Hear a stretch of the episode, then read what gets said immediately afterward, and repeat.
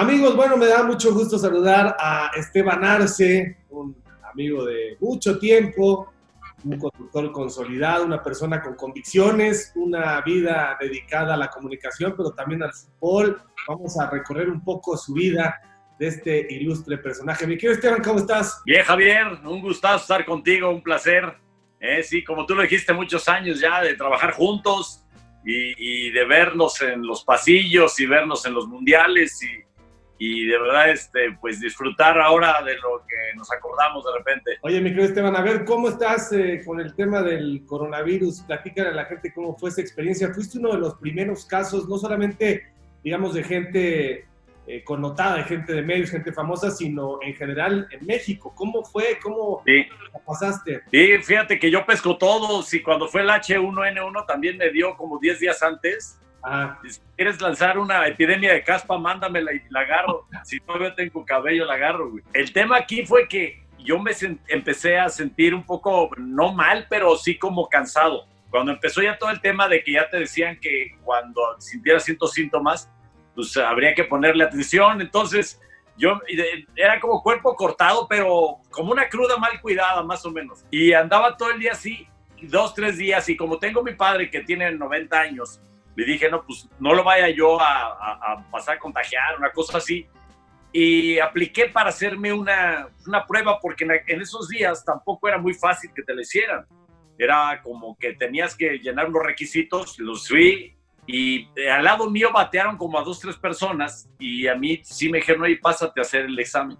Yo la verdad que nomás por cumplir el requisito, porque tampoco me sentía muy mal y, y sí veía que la gente al lado estaba peor. Entonces, este, dije, no, pues em, ya se me olvidó, la hice y me, fui a mi casa. Al día siguiente llegué otra vez a chambear en la mañana y cuando me iba a bajar del coche, ya en el estacionamiento sonó mi teléfono y era uno de los, este, el de, director de urgencias de este hospital. Me dijo, oye, güey, saliste positivo. Entonces, que ahí mismo ni me bajé, le hablé a mis jefes ya. No me espanté mucho porque tampoco es el tema que estamos viendo ahorita. Lo veíamos muy lejano y tampoco este, me sentía muy mal, entonces dije, pues hasta que me sienta mal me preocupo, ¿no? ¿Y te pasaste los, los 14 días ahí aislado o en contacto con tu esposa o preferían? Sí, no? de hecho sí, es, ellos se fueron, el día anterior se habían ido a Acapulco porque una hija, yo la, me la había traído de, estaba en, en África, hazme el favor, estaba allá por Marruecos y la logré traer a México, entonces cuando entró, llegando, llegando, ni la saludé, ni la vi y se fueron a Acapulco un día antes. Entonces yo ese día ya estaba solo ahí en mi, aquí en mi casa y pues como Snowden en la embajada de Ecuador, mi Javier, ahí estaba solo como político en desgracia. ¿Te hacías de comer tú solito y todo? No, fíjate que tengo, tenía yo un personal doméstico que ellos están en la parte de abajo y pues dividí la casa, la parte de arriba y una como salita de tele muy pequeñita, la agarré yo y todo lo demás de la casa era mi hijo, el, el grande, y, esta, esta persona que me ayudó muchísimo. Y de pues me dejaban la comida, me avisaban, y bajaba yo, la sacaba, limpiaba mis platos, todo, hacía yo mi baño, mi cama, no tenía contacto con ellos, más que pues, de lejos así. Y cuando ya la semana me dijeron que me hiciera otro examen, ese examen, ah, porque hay que decirte que en el primero te tiene un nivel de contagio, entonces yo lo manejaba como bajo y sí me da cuenta que estaba bajo el nivel de contagio, pero hay medio y hay avanzado. Eh, la semana que ya me hice el, primer examen salí eh, negativo y yo dije, ya la armé, y dijeron, no, espérate, güey, son dos, a los otros ocho días te hacen otro. Si sales ya te dan alta definitiva y así fue. Eh, a los ocho días me volví a examen y ya con alta, este, ya me dieron el alta definitiva, ya pues, pero de ahí a que me empecé a sentir como antes, fueron, fue como un mes, ¿eh? O sea, sí, fíjate que a mí no me pegó muy duro, pero sí es una cosa muy rara, es un bicho raro porque te, sientes todavía cansado y, yo decía, oye, pues no seguiré teniendo esta cosa. Y no, la verdad es que me dijeron es parte de, te deja muy maltratado y pues eso que a mí me dio leve, imagínate a los que les dan duro. Oye, y no dijiste, en el momento en el que te empiezas a sentir cansado, no dijiste, ching, ya está dando el rugazo. Sí, no, ya, yo ya creí que estaba de verdad.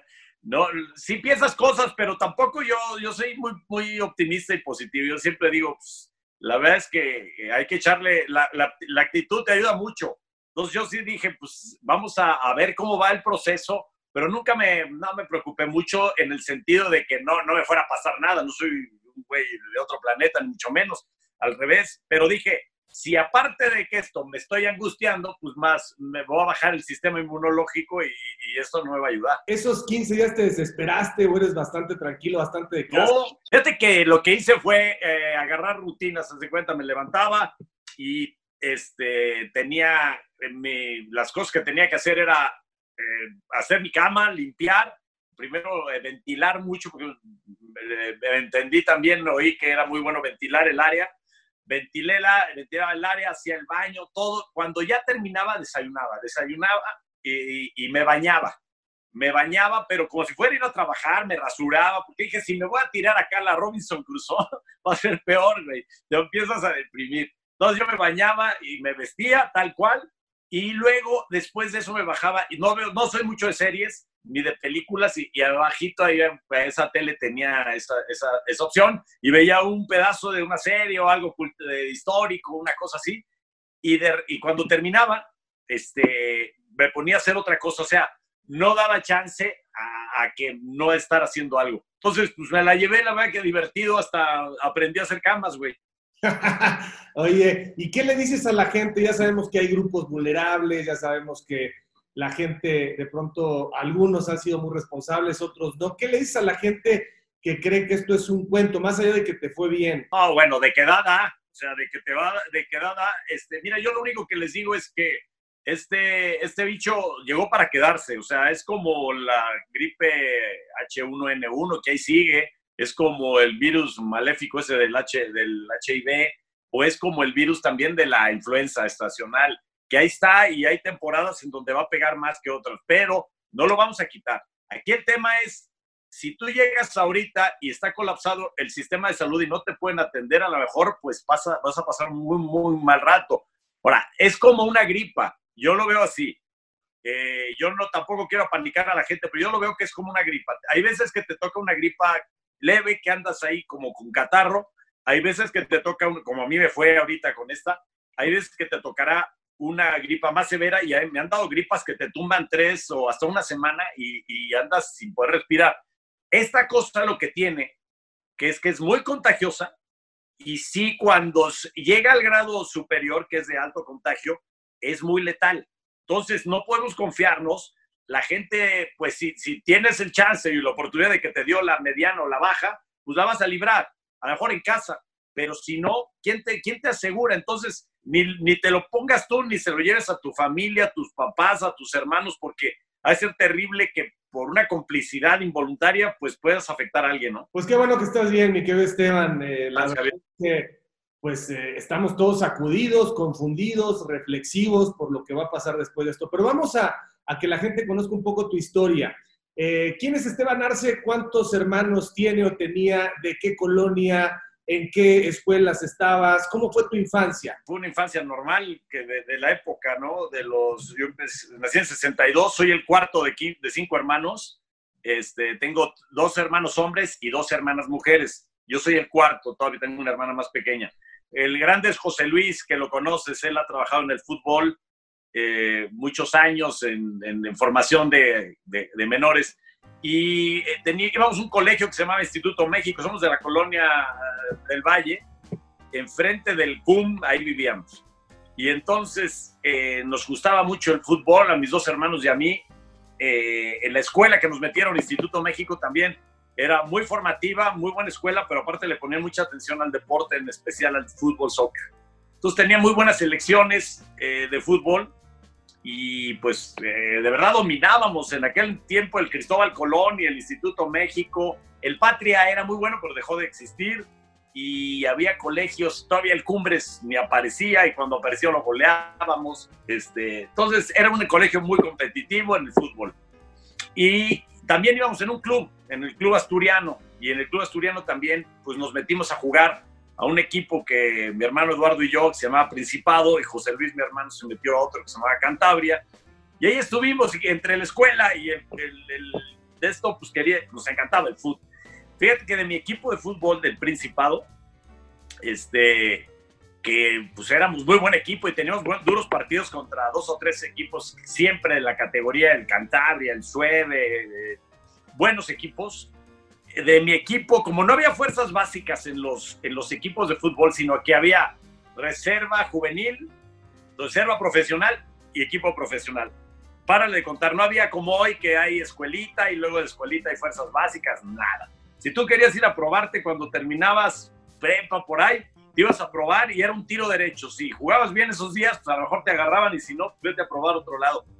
En mi equipo estaban Román Sánchez, que fue portero del Atlético Español muchos años. Eh, jugaban los eh, Tena, Alfredo, Luis Fernando y Pancho. Estaba, eh, ¿quién más? A los dos Garrido, que ellos jugaron en el América también, un acabó en el Aztecas de Los Ángeles, en el Huastepec. Los Campos, Juan José Campos, Ricardo Campos. Ricardo hizo carrera en Morelia y, jugó este, también en Huastepec. Eh, ¿Quién más jugó en este equipo? Bueno, su hermano Juan José fue el primero de todos los que jugamos en debutar en primera división, debutó con el América. Antes que Alfredo Tena, era Juan José, era el bueno. Y también estaba, eh, pues mi hermano Eduardo, que jugó también en Atlético Español, casi todos, tengo una fotografía en la que el 90% estuvo al menos en reserva profesional de, algún equipo. ¿Y eras el diablo en ese momento? O sea, eras un futbolista, pero eras como ahora rápido de mente, te adelantas, eh, súper apasionado. ¿Qué tipo de futbolista y qué tipo de adolescente fuiste? Fíjate que yo empecé muy chiquito, yo tenía siete años y empecé, mis mi hermano tenía 10 y destacó rápidamente, empezó a meter goles y acabó este, en la selección juvenil junto con Toño Alonso y Vaca. Ah, pues Toño Alonso también juega en mi equipo. Pues resulta que Anselmo también, Anselmo Alonso jugó, eh, en el Principado. Ese, este, yo jugué, entré muy pequeñito, entonces pues, ni me pelaban, o sea, no, no, no, no figuraba pero siempre estaba yo ahí en la bola, empecé a crecer y se abrió una categoría que fue la D. Cuando se abrió la D para menores, ahí empecé a jugar ya de titular en un equipo ya formal y quedé pues, subcampeón goleador, era centro delantero. Y empecé a crecer y en esas ligas, en el asturiano, siempre hay una edad en la que eres grande y una que eres de los chicos. Y cuando éramos la grande siempre quedábamos campeones, casi siempre, y eran muy buenos tiros con, con otros equipos, pero era muy buen nivel de fútbol. Y este, pues ya era muy divertido, yo me la pasaba dando lata a todo mundo. Ahí en ese equipo, en el Principado, también jugaba eh, Héctor González Gama y Alejandro, eh, Héctor González Iñárritu y Alejandro González Iñárritu. El negro era de mi edad y Héctor era un poquito más grande, jugaba con mi hermano. Y el negro Alejandro González Iñárritu, pues ya todos lo conocemos, tremendo productor, director de cine este, era, éramos íntimos. Él vivía en la colonia Narvarte pegadita y eh, pues, junto al Parque Delta del Seguro Social y yo pues muy cerca. Entonces nos la pasábamos todo el día juntos con otros amigos, pero ellos vivían en satélite que eran los Roca, que eran tremendos. Eran, sí, ahí eran bravos esos. Y éramos muy amigos todos los Herrero también, Herrero, ¿te acuerdas de Juan Manuel Herrero que jugó en el América y fue presidente? También jugó con nosotros su hermano Carlos Enrique. Y pues era una palomilla, de verdad nos llevamos muy bien. Y eso y el Instituto México, pues te van formando, son equipos de puro hombre y tienes que ponerte muy vivo y estar muy eh, a las vivas porque siempre, si no te agarran de güey. Cuando íbamos los de satélite decían, ahí vienen los del Satebronx, o sea, así nos veían. Ese no, no, y jugaban bien, güey. Tenían buenos, muy buenos equipos. Estaba, este, equipos de Chegaray, equipos de satélite que eran, cuando llegabas, pues querías que estabas jugando en Maracaná porque nunca los habías visto, güey. Oye, bueno, Esteban, pero eh, eres un adolescente normal, eres un adolescente normal.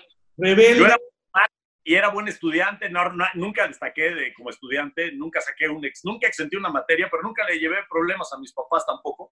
era yo el clásico, güey, como eran salones muy grandes, eran salones de 60, y cada año tenía como 6, 7 salones, pues era una selva, era como un reclusorio el Instituto México. Entonces había mucha disciplina y muy buen nivel académico, pero yo era el clásico, güey, que sentado en la fila X, decía un comentario siempre o alguien se paraba y yo, ya párate gordo, y siempre estaba friegue y friegue y friegue. Hasta que me veían, me identificaban y me ponían una madriz, pero no pasaba de ahí.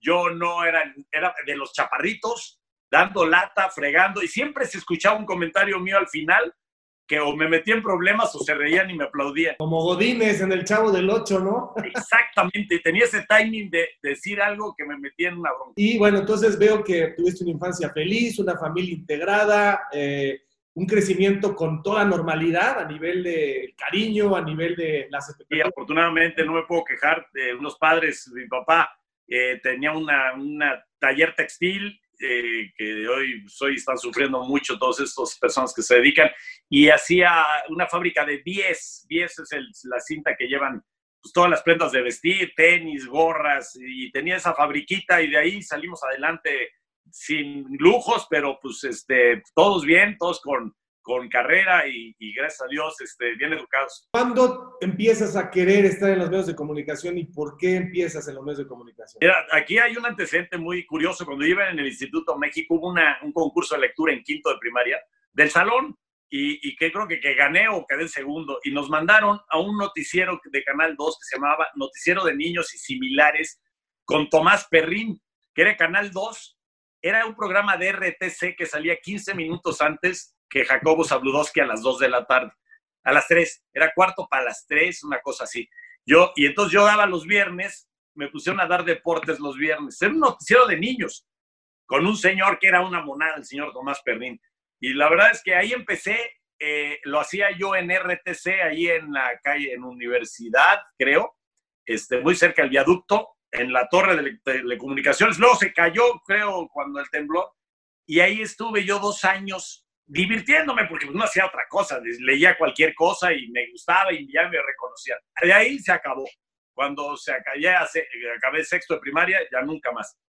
Y este, me, luego por ahí tenía yo un vecino enfrente, que enfrente de mi casa, que era el líder de los extras del cine mexicano, un señor de anda, muy buena gente, que cuando nos veía a mí y a mi hermano, nos decía, hoy no quieren ir de extras, y nos, nos llevaba para ganar una lana en vacaciones, ibas de extra películas mexicanas y luego llegaron películas extranjeras y salías de muerto en la morgue, salías de cosas, entonces nos daban una lana y ahí volví a pisar el estrellato. sí, te digo que fui muerto en la morgue una vez.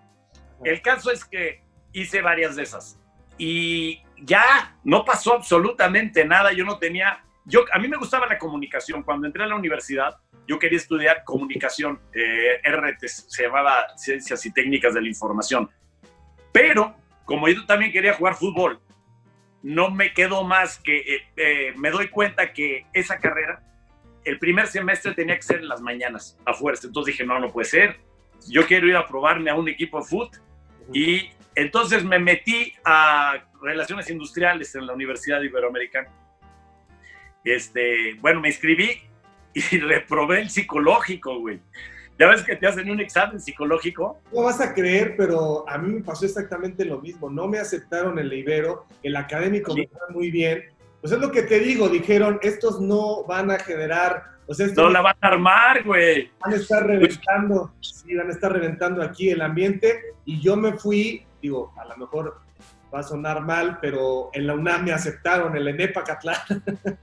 Es muy bueno. Digo, ¿sabes qué? Ahí, ahí donde te acepten. Yo la bronca que mi papá me dijo, ¿sabes qué? Como yo, cuando acabó la, acabé la prepa, para, había, hoy los chavos hay muchas facilidades para irte de viaje. Yo me enteré con que había un proyecto, un programa de, de transportación marítima mexicana para embarcarte y, y, ibas trabajando y te ibas a conocer pues, un país, ibas a Europa o ibas a Sudamérica. Eso no, tú podías, ponías a dónde querías ir, pero la, la empresa ya que llevabas todas las cartas y todo. Entonces fui con un cuate, estuvimos seis, siete meses llevando cartas de recomendación y que sí, que... Y cuando ya nos dicen, órale, les, toca ir, se, se, van a Sudamérica, mi cuate se rajó y me aventó solo. Y entonces yo cuando acabé la, la prepa, eh, me fui eh, en barco y mi, yo sí me fui y había otros tres chavos igual que yo y salí de Tampico salí de Tampico y estuvimos en Sudamérica, estuvimos por varios países haciendo un recorrido, pues obviamente el recorrido de carga del barco. Y cuando ya llegué a México, pues ya llegué, ya había pasado el examen de la UNAM, ya había, todavía, entonces mi papá me dijo, bueno, te metes a la Ibero, haciendo un sacrificio, porque la Ibero era bastante onerosa. Entonces, voy, hago el examen, paso el, el de conocimientos, Pero como tenía prisa en el psicológico, lo llené al azar, Y salí más loco que, que el descuartizador de Boston. No te engañes, Esteban, no fue porque lo llenaste rápido. Aunque lo hubieras no, lento. pasó, pero me reprobaron. Pero entonces mi papá se puso muy molesto. Me dijo, pues a ver cómo le haces. Entonces fui a la Ibero y hablé con el entrenador Alejandro Rodríguez, que era el entrenador de la selección de fútbol, y le expliqué mi caso y le dije, oye, pasó esto. Yo lo conocía y me dijo, con una condición, con que juegues en la selección de Libero. Y tienes que ir al psicólogo todos los viernes, primeros de mes, durante toda tu carrera. Y bueno, pues dije, órale, va, ¿dónde firmo? Entonces ya me, dieron chance, fui a la primera cita del psicólogo, esa, te tiraban en un diván y para mi mala suerte pasaron todos mis cuates en un vidrio y me vieron tirado en un diván y una, una psiquiatra o psicóloga dándome una lección. Entonces ahí agarré el, mote de loco, no me lo he quitado todavía. Entonces, este, ahí hice, pero para ese entonces ya me había ido a probar a Pumas. Cuando llegué y no agarré pues universidad, un amigo mío que jugaba en Pumas, Fernando Lara, él ya estaba en primer equipo y nos dijo a mí y a su hermano, vénganse a probar. Y fuimos a probarnos a CEU y el entrenador era Bora. ¿Sabes cómo fue la prueba? A ver. Agarró una cáscara en, en el estadio de CEU, dijo a mí y a mi cuate y a otros dos chavos nos puso del equipo contrario. Y él se puso con otros, él y tres más, Bora y tres más. Era lo ancho, bueno, ni a lo ancho era, puso dos porterías, les metimos creo que 5-1 a Bora y a sus tres mangantes estos. ¿Sabes quién jugaba en ese equipito de, de Bora? Ramírez Perales. Juan de Dios. Juan de Dios, que luego jugó mundiales, tremendo jugador. Pero yo me acuerdo que les ganamos y gacho, yo dije, no, pues ya la armamos. Y nos dice Bora, ustedes se van a estudiantes y ustedes se van a la reserva. estudiantes era la segunda reserva. Entonces estuvimos estuve ahí seis meses, me acuerdo que el profesor Juárez era el entrenador, y primer viaje a Puebla, jugar en el Estadio Cuauhtémoc y este equipo, como era una, una, segunda reserva de Pumas, pues no iba muy bien. No habían ganado ni un partido. Y eh, eh, íbamos ganándole al Puebla 1-0 en el Cuauhtémoc.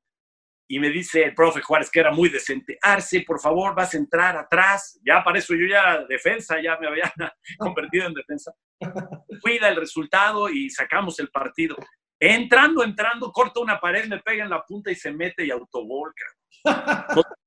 puta, yo que me quería morir. Ahí luego ya, este, ya eh, empecé a jugar más partidos, pero acabó la temporada y la verdad que yo veía que era la reserva de la reserva, o sea, no había nada que hacer. Y ya a esa edad ya tienes 20 años, tampoco te puedes esperar mucho. Cuando el Atlante lo compra el IMSS, se van a la unidad Cuauhtémoc. ¿Te acuerdas que ahí eh, por el periférico? Sí, sí, sí. Y entonces mi, mi cuate con el que fui, el hermano de Lara, me dice, oye, nos van a conseguir una prueba en el Atlante. Órale, güey, vamos al Atlante. Aparte ahí sí había lana, porque te acuerdas que había buen varo. Pues vamos y el entrenador era el Chalo Fragoso. Y la verdad es que, pues sí, nos quedamos los dos en, eh, en, en, el Atlante, en la reserva profesional. Pero pues no estábamos de titulares. Ahí en esa reserva estaba Efraín, Efraín Barroso, estaba el Cañas, estaba, era un buen equipo, la verdad que era muy buen equipo, pero era muy difícil debutar, porque el Atlante se había hecho de Caviño, del ratón Ayala, del Lato. No, Lato llegó al año siguiente, creo.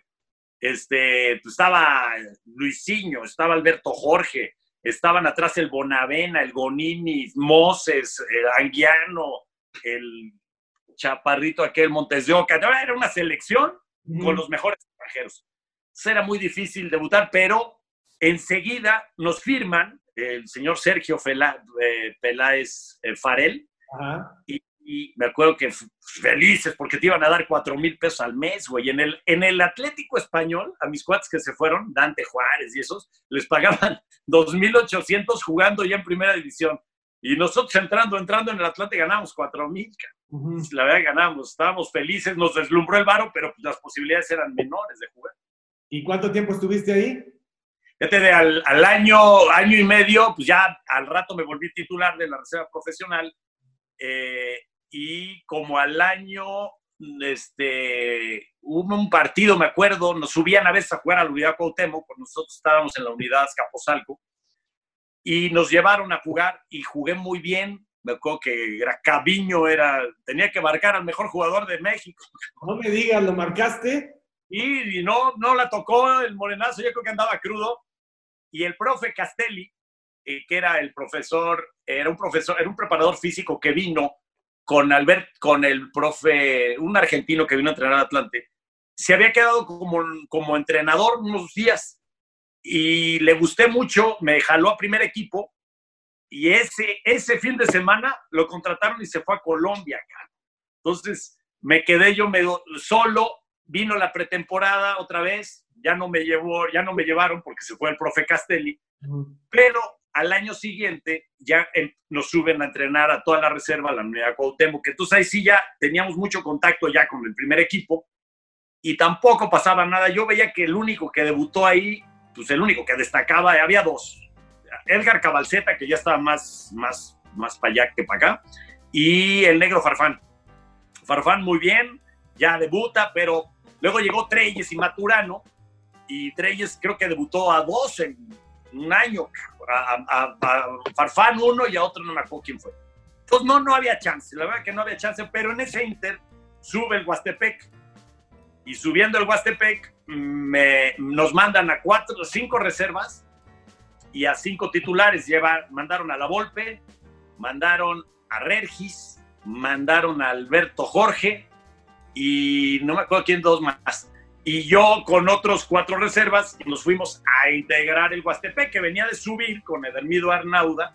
Subió de tercera a segunda y de segunda a primera con un equipo donde venían Ricardo Campos, Chávez Carretero, venía Castañón, el Fox, el Piti Loya y no sé qué tantas lacras, este, ¿cómo se llamaba el, este, bueno, había varios que eran divertidísimos. Ah, venía Bucetich. ¿Qué tal la golpe ahí? Pues yo lo había padecido ya, eh, digo, ya lo había conocido en, el Atlante. Nunca, un día me voló mi balón, le, llevé un balón para firmar para dárselo a un maestro y me lo voló al periférico. Pero pues, era un líder y lo mandaron lo mandaron porque habían traído a Nacho Rodríguez y a Rubí Valencia y se vino en el paquete. Y nada le parecía, si el Atlante era pues, un equipo, la verdad, con dinero y todo, el otro, eh, Huastepec, era, no, no había ni tanto dinero y entrenábamos en la unidad Morelos, también del IMSS. Y todo el día se peleaba con el, el entrenador Edermido Arnauda. Y ahí sí, pues, jugué más, jugué, bueno, no, no, no me metía, obviamente, Arnauda, porque tenía muchos jugadores, pero sí jugaba todos los interescuadras, todo el torneo de reserva donde lo aventé.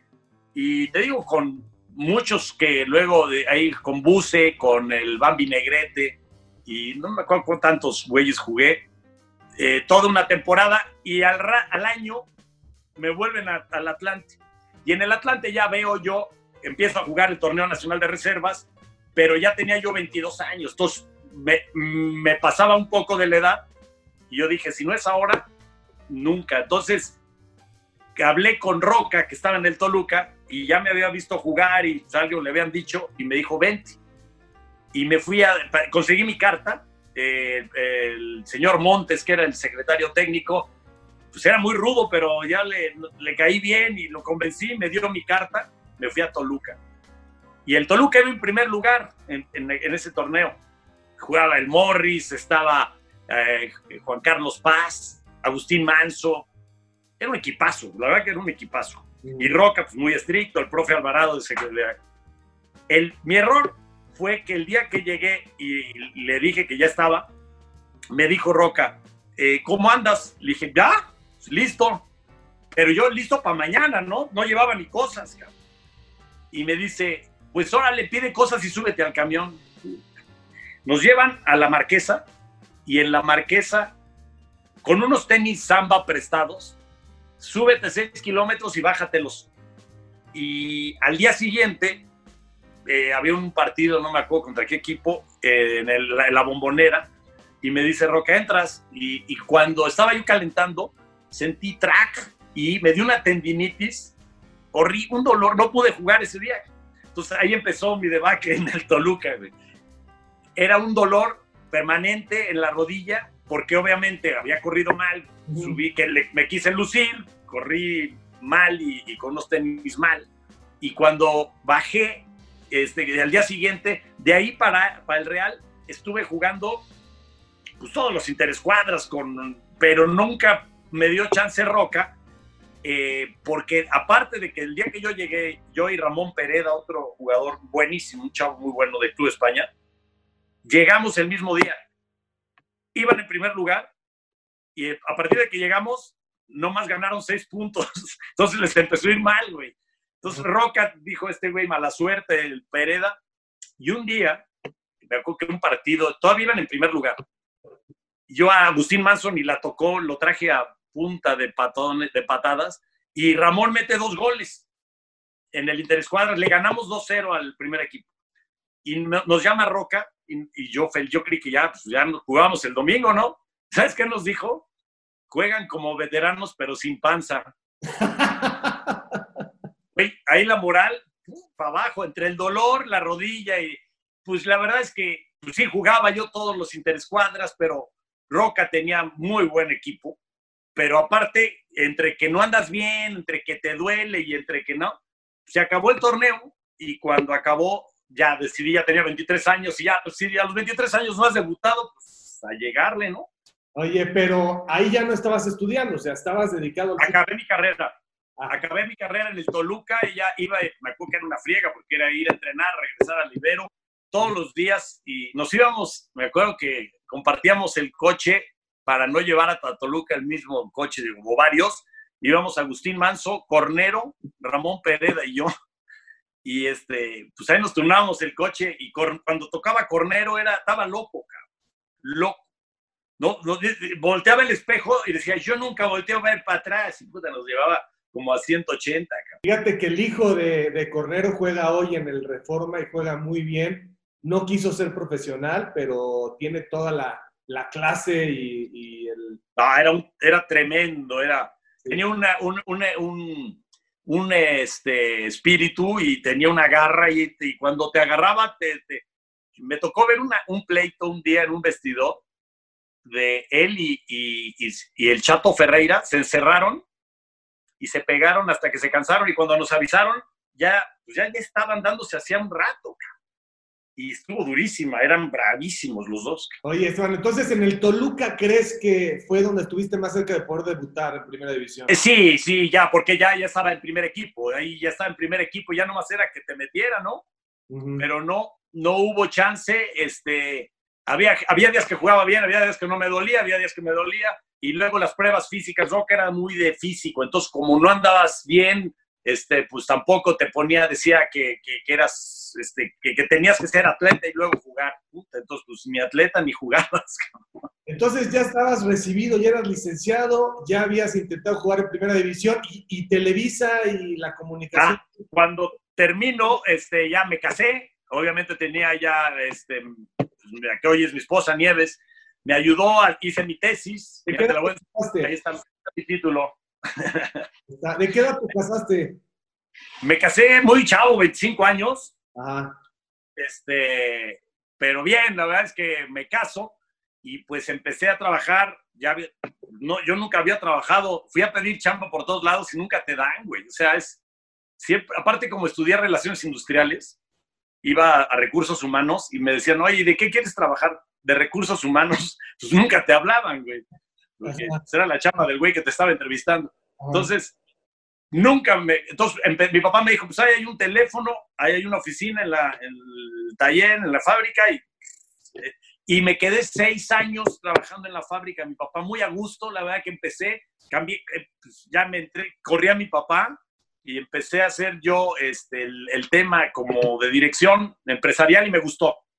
Pero un día sonó el teléfono y era el negro González, que ya era director, no, no era el subdirector de WFM.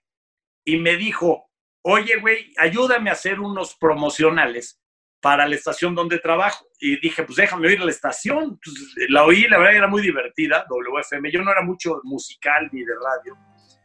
Pues la verdad estaba muy buena la estación.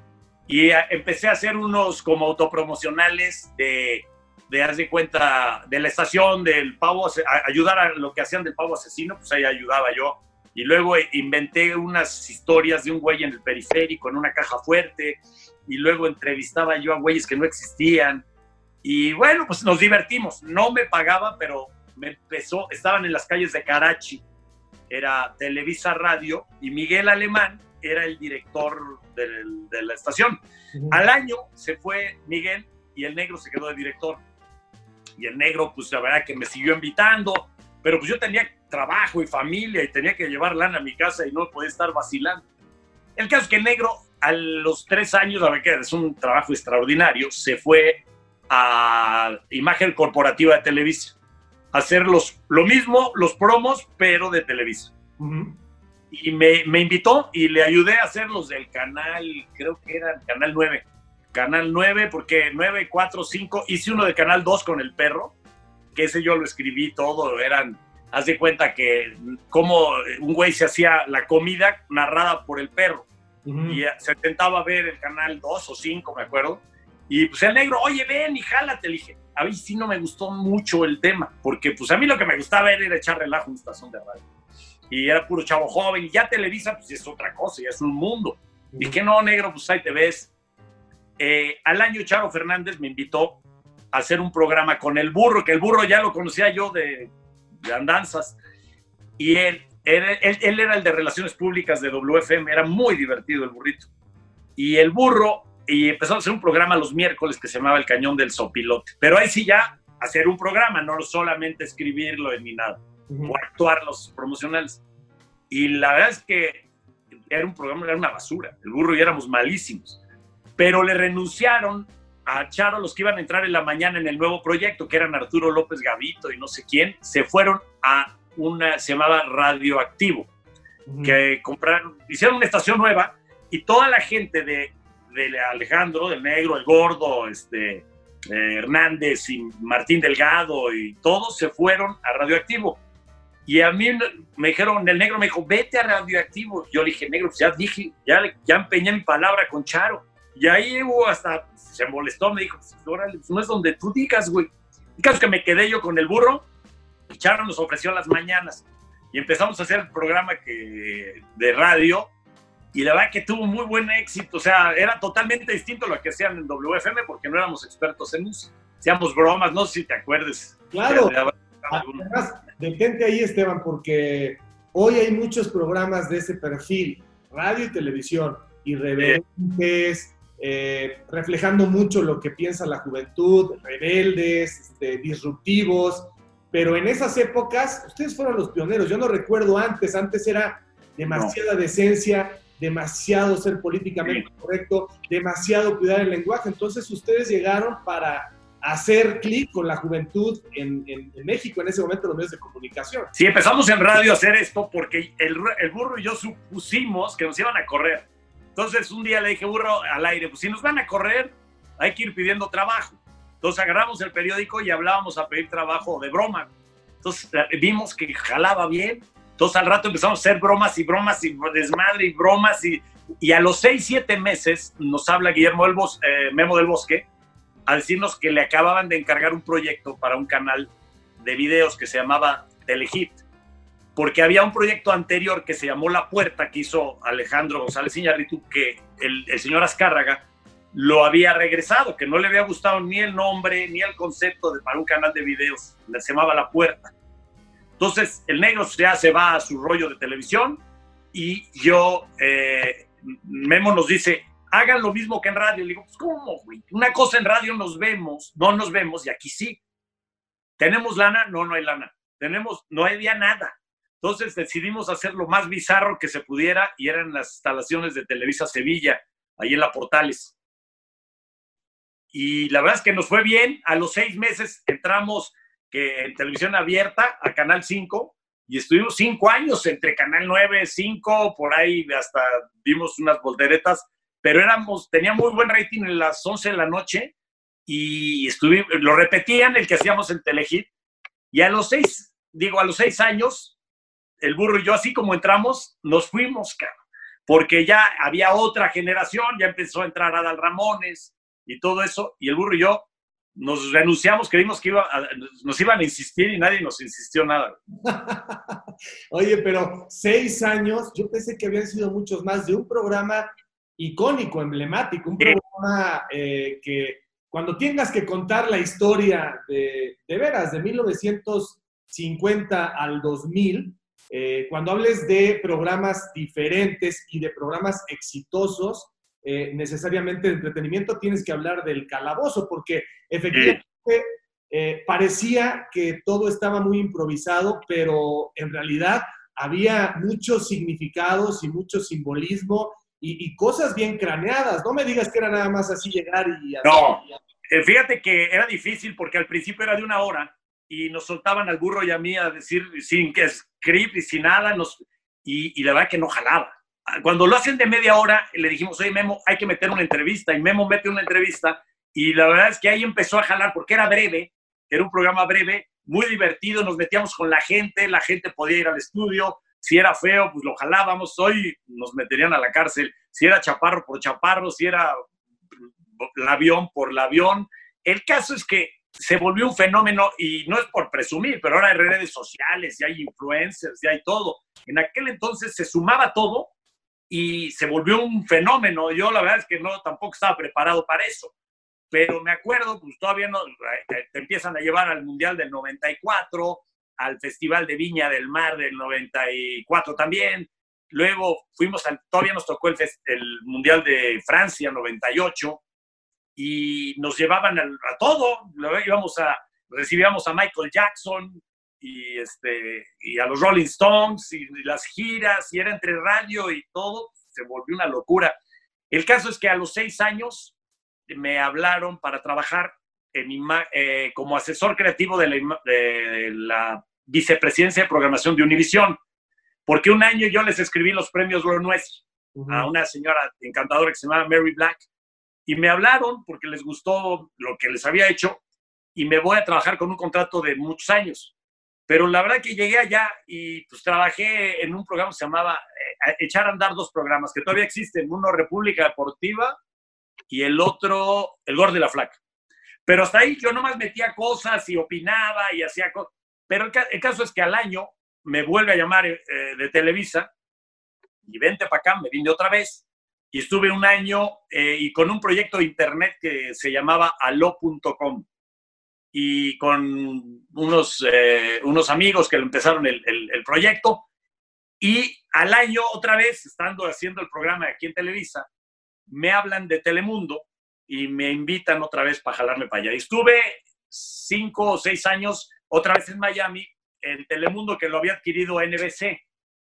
Y al quinto o sexto año que me tocaba renovar mi contrato, yo no lo quise renovar y renuncié por güey, porque la verdad que era muy buen contrato, pero gracias a Dios, en ese, en ese Inter, eh, cuando yo renuncio y no tengo contrato, me habló una empresa inglesa que se llamaba Fremantle Company para hacer unos programas de concurso, pero cuando lo hice, les encantó, era para TV Azteca. Entonces yo no sabía.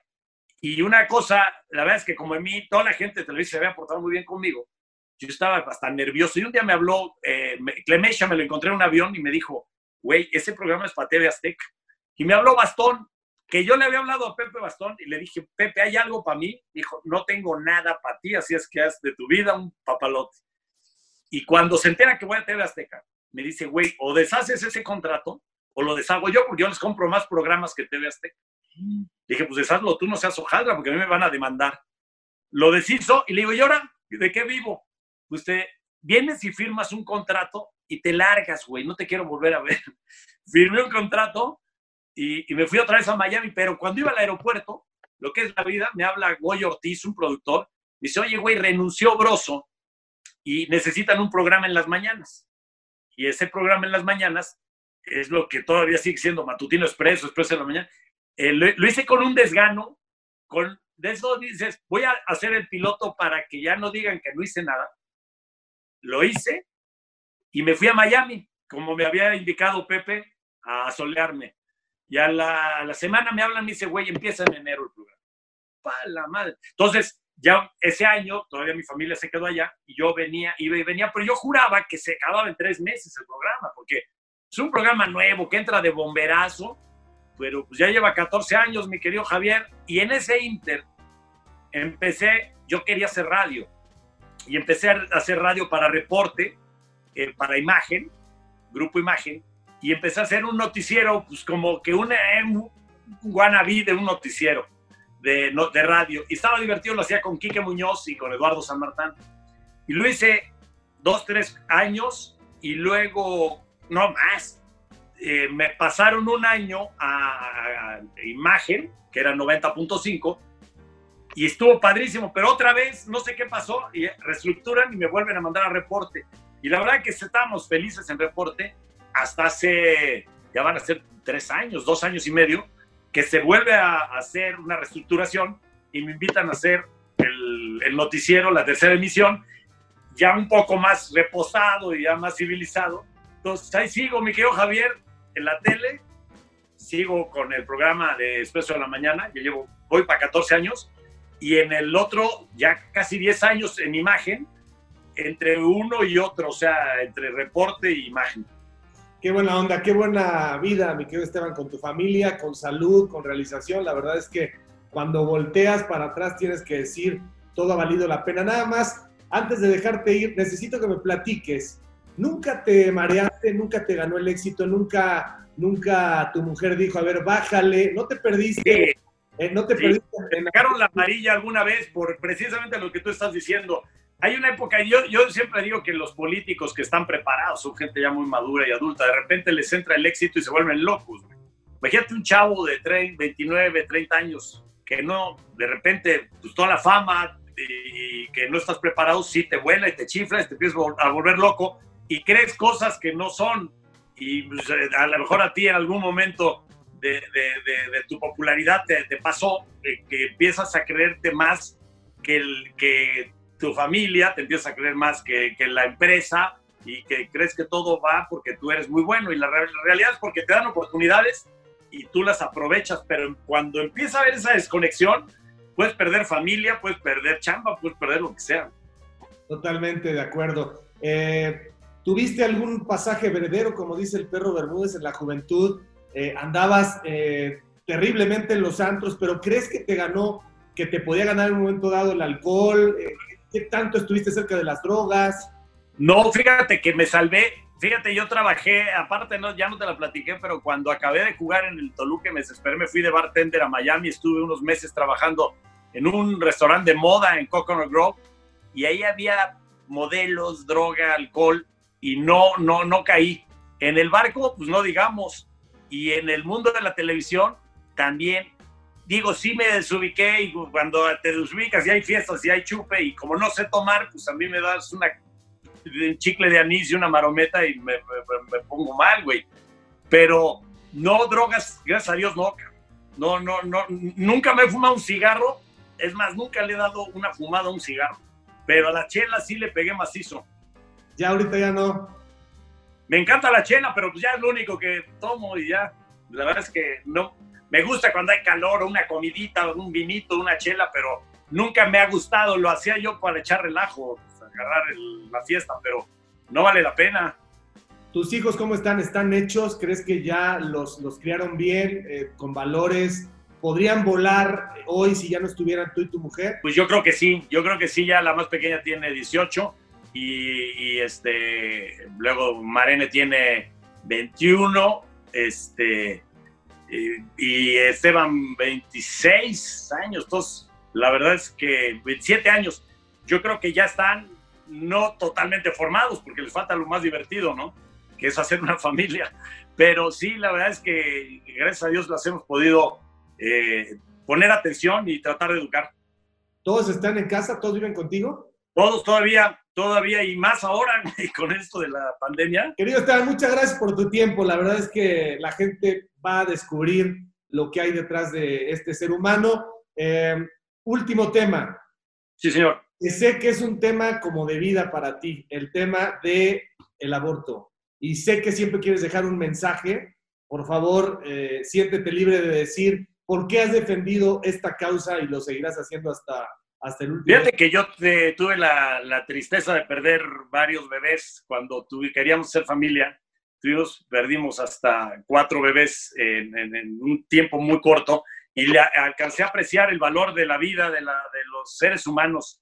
Y de verdad, este, cuando ya cambias y, y, viene una conversión total, espiritual y, y como persona, me di cuenta que, que, si tienes un micrófono y tienes algo de influencia sobre los demás, tienes que apoyar algo que tú creas y que sientas, ¿no? Yo aparte nací porque tuve un hermano que, también eh, fallece al nacer o un poco antes y, y, me dan la oportunidad de vivir. Entonces, agradeciendo esa oportunidad, te das cuenta que la vida eh, te la da, te la da Dios y te la va a quitar Dios. Entonces, andar haciéndole al, al, al, al quién decide quién vive y quién no, se me hace una injusticia y además el ser humano anda buscando un, no sé, una milimicra de vida en otros planetas para llamarle vida. Y cuando hay un, un, pequeño ser humano gestándose en un vientre, no le llaman vida, lo desprecian y lo acaban. No, te voy a pasar un dato este año, en la pandemia, que nos trae a todos asoleados, no se llega a 300 mil muertos, que son muchos y que ojalá y no nos toque algo cerca, pero es una tristeza, pero son 300 mil. ¿Sabes cuántos abortos ha habido este año? 15 millones ya, mi querido Javier. Y entonces, pues al rato cuando Dios nos pida cuentas, nos va a decir, muy preocupados por 300 mil cuando ustedes mataban y se morían de risa por 15 millones. Gracias, Esteban. Mi, cariño de siempre, estamos ahí en, en la ruta. Muchas gracias por tu tiempo. Javier, un abrazo y felicidades. Gracias por, la entrevista. Así que camaradas, por favor, no dejen de seguirme a través de todas mis redes, de suscribirse a mi canal, dale a la campanita, dale like. No te olvides de dejarme tus comentarios, yo mismo estaré respondiendo. Cambio y fuera, camaradas.